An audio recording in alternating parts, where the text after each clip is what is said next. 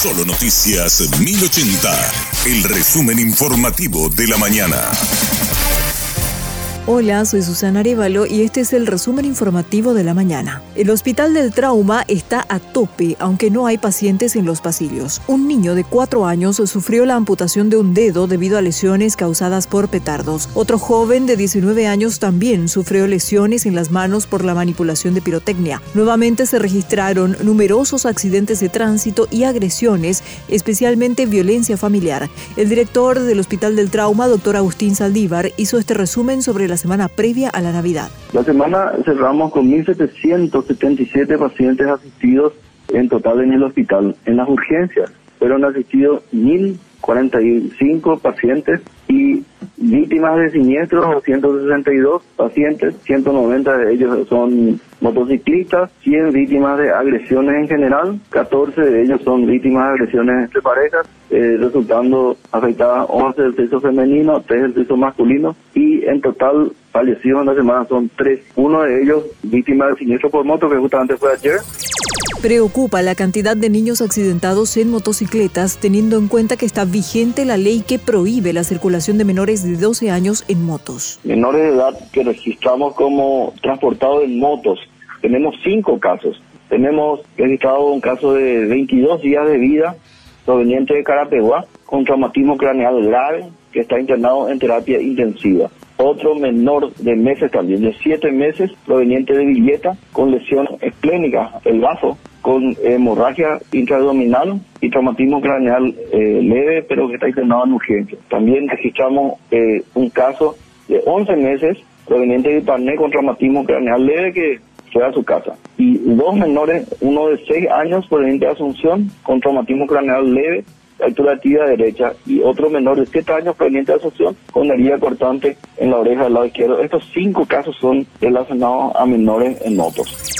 La patrulla caminera demoró a más de 300 conductores alcoholizados entre el viernes, sábado y domingo. 310 choferes dieron positivo al alcotest en los diferentes controles realizados en las rutas del país. Según el último reporte, solo en la jornada del domingo, 155 personas estaban conduciendo bajo los efectos del alcohol.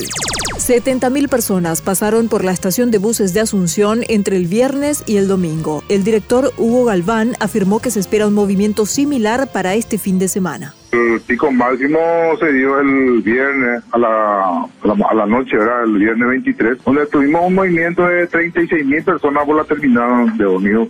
Sábado pasado, por la terminal, 21 mil personas. Y después ya fue bajando, el domingo 8 mil personas y ayer inclusive a partir del mediodía ya empezamos a traer los movimientos donde eh, tuvimos un movimiento de 5 mil personas más o menos por la, por la terminal. Durante estos días vamos a tener un, menos afluencia, pero ya eh, para año nuevo también estamos esperando la misma cantidad o más inclusive.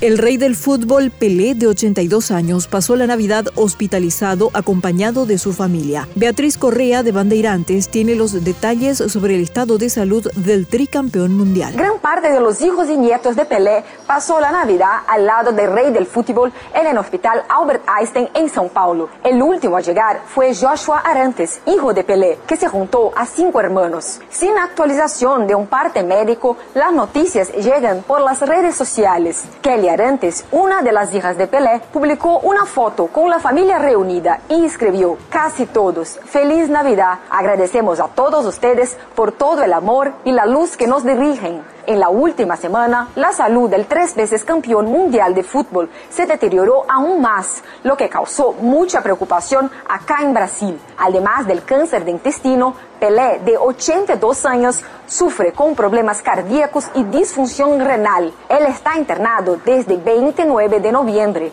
Desde São Paulo, Beatriz Correa para la Alianza Informativa Latinoamericana. Hasta aquí el resumen informativo de la mañana. Que tengas muy buen resto de jornada. La información del día aquí, en Solo Noticias 1080.